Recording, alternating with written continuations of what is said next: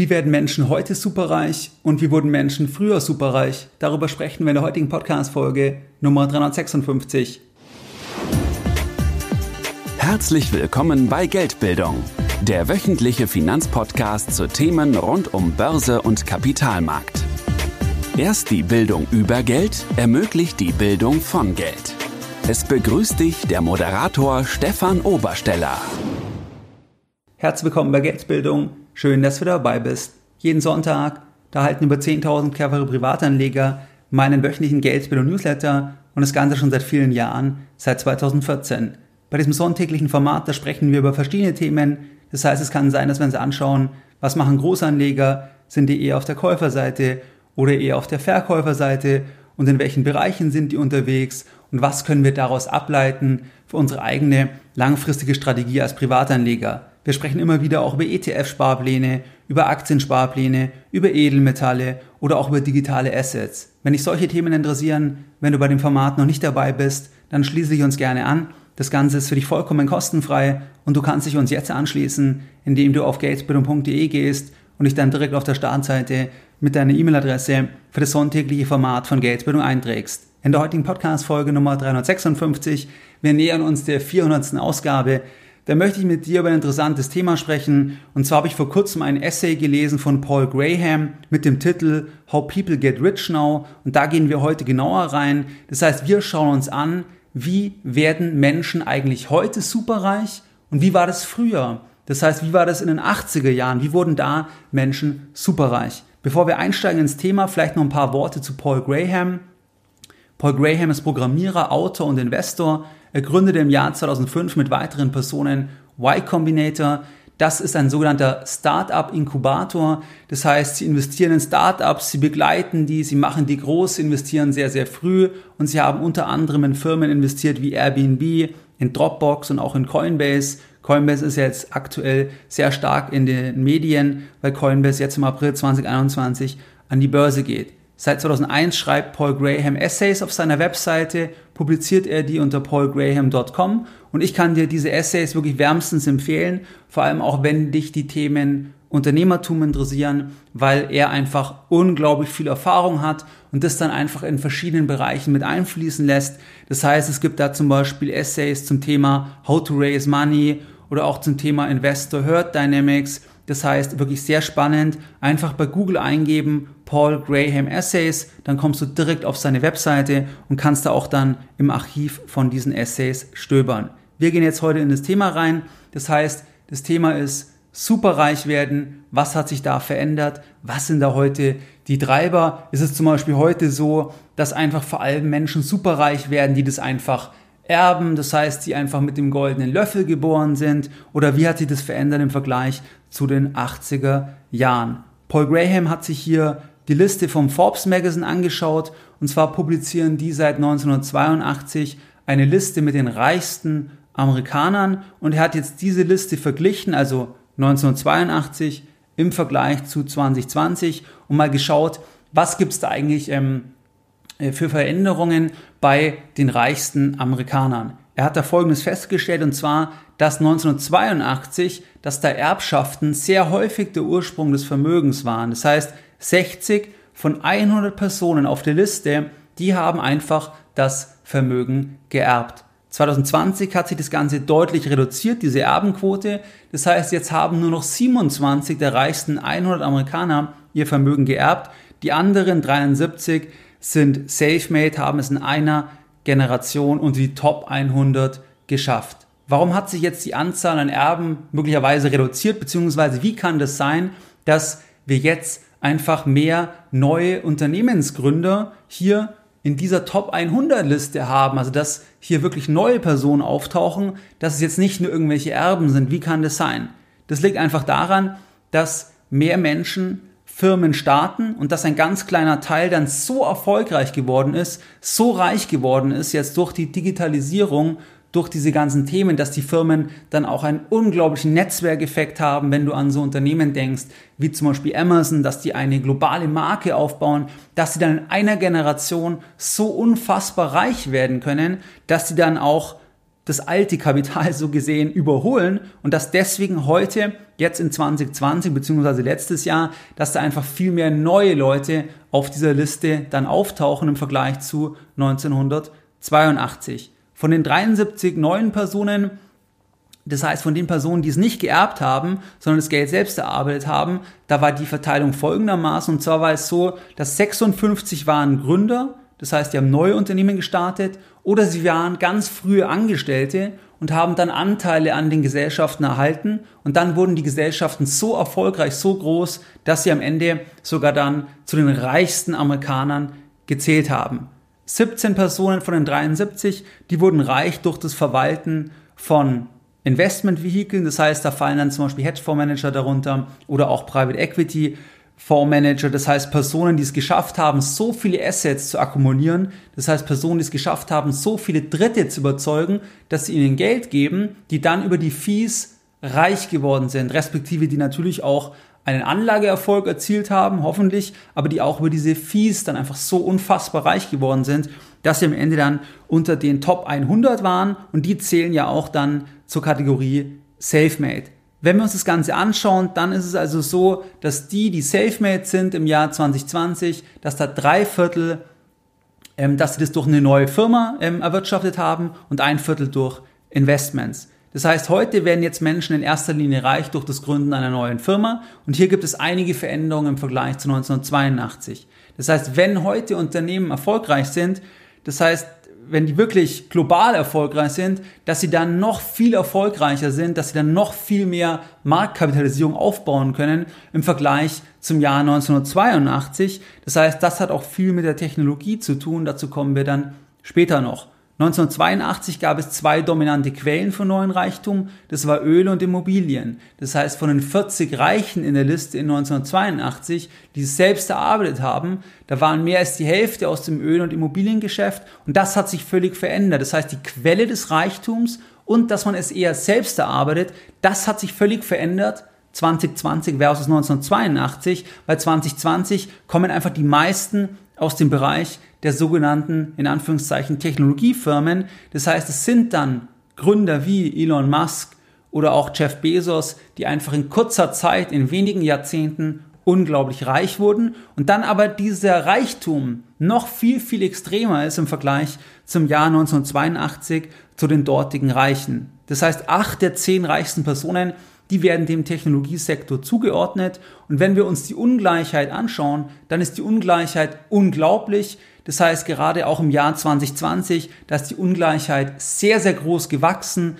Man schaut sich oft hier den Gini-Koeffizient an. Das heißt, das ist ein statistisches Maß, was diese Ungleichheit dann in einer Zahl ausdrücken soll. Und auf den ersten Blick würde man dann sagen, dass die Welt viel ungerechter geworden ist. Das heißt, dass es jetzt einfach so ist, dass wenige so reich sind und viele haben viel, viel weniger, dass die Diskrepanz enorm ist. Auf der anderen Seite muss man sich die Frage stellen, war das früher besser? War das im Jahr 1982 besser, wenn es dort so war, dass die meisten es einfach geerbt haben? Und zwar in Form von Öl- und Immobiliengeschäften. Das heißt, war das besser? 1982 viel mehr haben es geerbt die waren zwar dann nicht so extrem reich wie die heutigen Reichen, aber die heutigen Superreichen, die sind vor allem durch das Gründen von neuen Technologieunternehmen reich. Und warum sind die dann so reich geworden? Die sind ja auch so reich geworden, weil einfach sie so viele Kunden haben. Das heißt, sie haben ja auch etwas gebracht vielen Menschen, weil viele Leute bestellen ja bei Amazon, weil sie einen Vorteil haben. Sie bestellen ja nur deswegen bei Amazon, weil es eben so bequem ist, günstig ist etc. Das heißt, auch die Konsumenten hatten dadurch einen Vorteil. Das heißt, das muss man auch ein bisschen differenziert, denke ich, sehen, wenn man jetzt sagt, dass man nur auf diesen Gini-Koeffizienten schaut und nur sagt, das ist jetzt die richtige Metrik, um zu sagen, dass das alles völlig ungerecht ist und früher war das alles viel besser. Wie gesagt, heute haben es viel mehr selbst erarbeitet, zumindest jetzt bei den Top 100 der reichsten Amerikaner.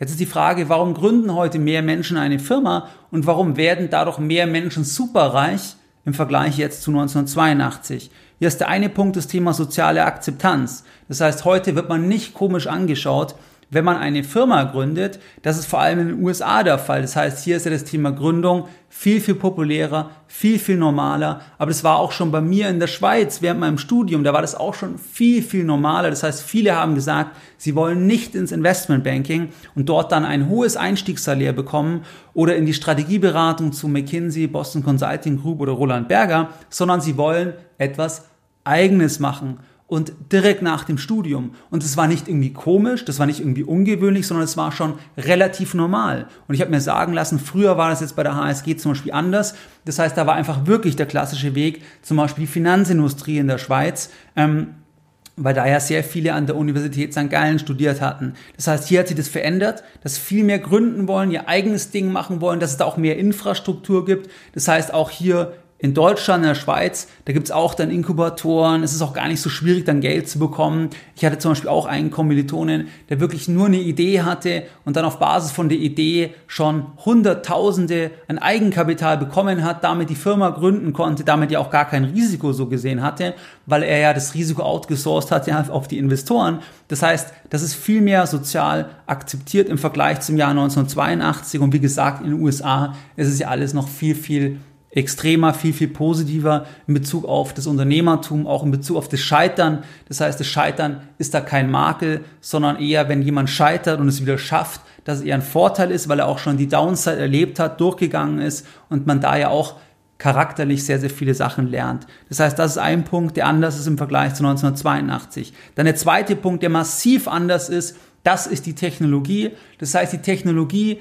die hat die Kosten für eine Firmengründung wirklich massiv reduziert und die hat auch die Kosten einfach für die Akquirierung von Kunden in vielen Fällen sehr, sehr stark reduziert. Das heißt, man kann viel leichter einfach starten.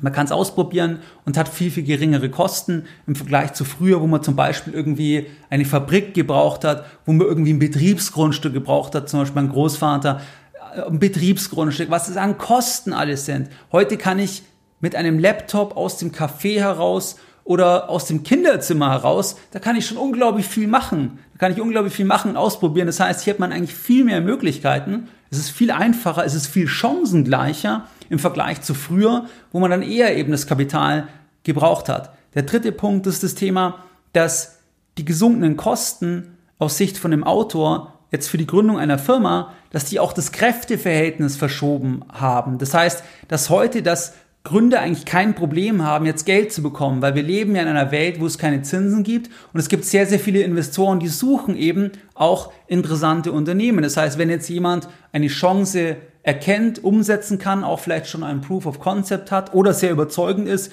wie ich erzählt hatte, ähm, die Kommilitonen, die, die das nach dem Studium schon nur vom Blatt Papier weg gemacht haben, dann ist es sehr einfach, Kapital zu bekommen. Das ist wirklich sehr einfach. Und ich rede jetzt nicht unbedingt von klassischen Offline-Geschäften, sondern von Geschäften, wo man potenziell auch ein hohes Wachstum generieren kann. Das heißt, wo dann auch Investoren Interesse haben, früh zu investieren, wo sie dann sagen, sie schreiben dem auch schon eine Bewertung zu von vielleicht einer Million, zwei Millionen. Man bekommt dann schon für zehn Prozent eben irgendwie 100.000 oder 200.000, obwohl man noch gar keinen Umsatz macht, einfach weil potenziell das Ganze deutlich größer werden kann und die Investoren einfach ja viele Wetten dann platzieren. Das heißt, hier hat man jetzt auch bessere Verhandlungschancen als Gründer und kann man sich das eher dann noch aussuchen, mit wem man dann am Ende zusammenarbeiten will und von wem man auch am Ende überhaupt Kapital dann bekommen will, weil man dadurch ja auch Anteile abgibt. Da gibt es noch einen weiteren Aspekt und zwar, dass ähm, die, die reduzierten Gründungskosten, dass die dann die Anzahl an reichen Menschen über verschiedene Wege erhöhen. Das heißt eben, es können mehr Menschen eine Firma starten.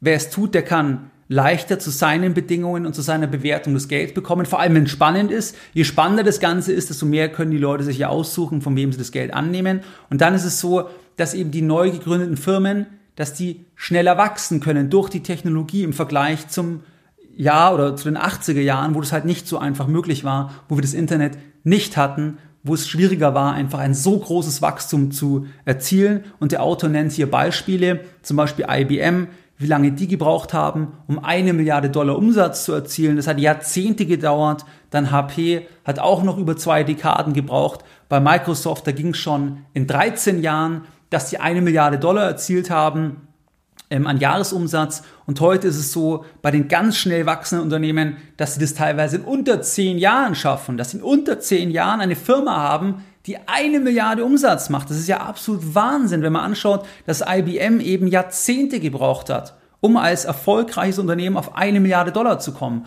Und hier ist eben das Thema die Technologie, die das Wachstum einfach massiv beschleunigen kann. Und dieses Wachstum, das hat dann auch zwei Effekte auf die Bewertung der Firma. Das heißt, der Wert einer Firma, das ist ja eine Funktion der Umsätze und der Wachstumsrate. Das heißt, je höher die Wachstumsrate, desto höher ist dann auch wieder der Wert der Firma, desto mehr Kapital kann dann auf eine höhere Bewertung wieder eingesammelt werden, etc. Dann ist es so, je schneller eine Firma wächst, desto schneller ist die Firma auch wieder bei einer Milliarde Umsatz und gleichzeitig ist die Firma dann viel mehr wert im Vergleich zu einer anderen Firma, die eben 40 Jahre braucht, um auf eine Milliarde zu, bekommen, äh, zu kommen, weil sie eine höhere Wachstumsrate hat. Und wenn wir uns heute auf von großen Gesellschaften noch die Wachstumsraten anschauen, dann ist es ja Wahnsinn, wie die teilweise noch wachsen können, obwohl die schon so groß sind. Das heißt, das ist ja ein Hintergrund, ähm, oder, oder das hat ja als Basis auch eben einfach die, die Technologie. Und aus Sicht von Graham ist es einfacher als jemals zuvor, eine Firma zu gründen. Das heißt, dieser kleine Essay jetzt mit den entscheidenden Punkten aus meiner Sicht, die ich dir jetzt vorgestellt habe,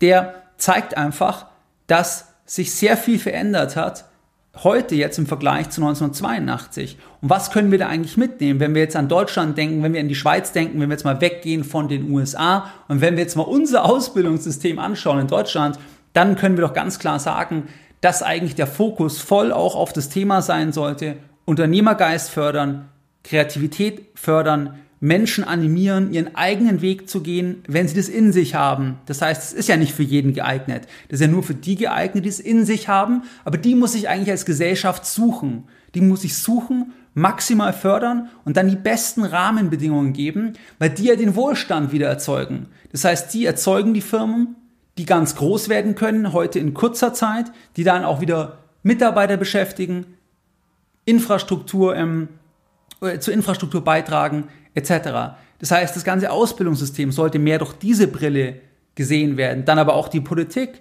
Das heißt, die Politik sollte sich doch auf die optimalen Rahmenbedingungen konzentrieren. Das heißt, dass wirklich das Gründen von einer Firma viel einfacher ist. Und wenn man das jetzt in Deutschland vergleicht mit zum Beispiel anderen Destinationen, dann ist es einfach unglaublich bürokratisch, mit was das dann alles am Ende auch noch zusammenhängt, was da noch an Rattenschwanz dann hinten dran kommt. Das heißt, das sollte auch ein voller Fokus sein, weil das auch Chancengleichheit ist. Das heißt, dass zum Beispiel auch Leute, die einfach aus einer ganz normalen Familie kommen, die vielleicht sogar aus sozial benachteiligten Verhältnissen kommen, aber wenn wir die als Gesellschaft suchen, die das in sich haben, dass sie eben ihr eigenes Ding machen, dass man die sucht, fördert und voll unterstützt, das ist dann auch Chancengerechtigkeit, weil die können dann natürlich im Verlauf auch unglaublich reich werden, wenn sie es schaffen, eben eine Firma aufzubauen. Und dann hängt es nicht am Elternhaus und es hängt nicht daran, wie viel bekommt man dann vererbt, sondern man hat dann die Chance, einfach selber extrem viel aus seinem Leben zu machen. Und natürlich sind es die Extrembeispiele. Das heißt, wenn man jetzt hier die Top 100 anschaut, ist es immer das Extrembeispiel, aber das gilt ja dann auch auf einer geringeren Ebene. Das ist ja die gleiche Logik. Die Unternehmer, die sollten dann von der Politik nicht als Feinde gesehen werden, möglicherweise, wie es teilweise ja der Fall ist in Deutschland, sondern als Sparringspartner. Das heißt, die Politik sollte normalerweise fragen, was können wir für euch tun? Wie können wir es so machen, dass es perfekt für euch ist? So sollte ja auch das gesellschaftliche, die, das gesellschaftliche Klima sein. Das heißt, dass nicht quasi der Arbeitgeber das Problem ist, dass nicht die Kunden das Problem sind, sondern dass das die Lösung ist. Das ist die Lösung einfach auch dass mehr Leute die Chance haben, auch reich zu werden, wenn sie das eben wollen, wenn sie eben selber ihren eigenen Weg gehen wollen. Das heißt also, das kann man das sicherlich mitnehmen. Und das sind jetzt einfach mal einige Punkte. Und wie du es gewohnt bist, dann möchte ich jetzt auch nochmal ganz kurz die Lessons Learned mit dir besprechen von der heutigen Podcast-Folge von der Nummer 356. Wir haben uns in der heutigen Podcast-Folge angeschaut, das Thema der Superreichen. Das heißt, wir wurden Menschen früher superreich und heute auf Basis von der Forbes-Liste. Dort ist es so, dass früher viel mehr Menschen in den USA durch Erbschaften reich geworden sind. Heute vor allem durch Gründungen, Technologiefirmen, dass die einfach hier in wenigen Jahren teilweise sehr, sehr reich werden können ähm, oder in wenigen Jahrzehnten, wenn wir an Bezos ähm, oder, oder wenn wir an ähm, ähm auch Elon Musk zum Beispiel denken. Das heißt, das hat sich hier verändert. Und das Ganze hat den Hintergrund soziale Akzeptanz, die ist heute höher zum Gründen, Technologie, dann haben heute Gründer einfach mehr Chancen, Kapital zu bekommen, die Gründungskosten sind geringer. Und das sind so wichtige Punkte. Und natürlich auch die ganze Technologie, die einfach auch das unterstützt, dass eben Firmen in kurzer Zeit durch das hohe Wachstum, was durch die Technologie ermöglicht wird, dann auch sehr, sehr hohe Bewertungen erzielen können. Wie du es gewohnt bist, dann möchte ich auch die heutige Podcast-Folge wieder mit einem Zitat beenden und heute ein Zitat von Jeff Bezos. Wenn Sie nur Dinge machen, von denen Sie im Voraus wissen, wie sie laufen, wird Ihr Unternehmen untergehen. Mehr Informationen zu Themen rund um Börse und Kapitalmarkt findest du unter www.geldbildung.de. Und immer daran denken, Bildung hat die beste Rendite.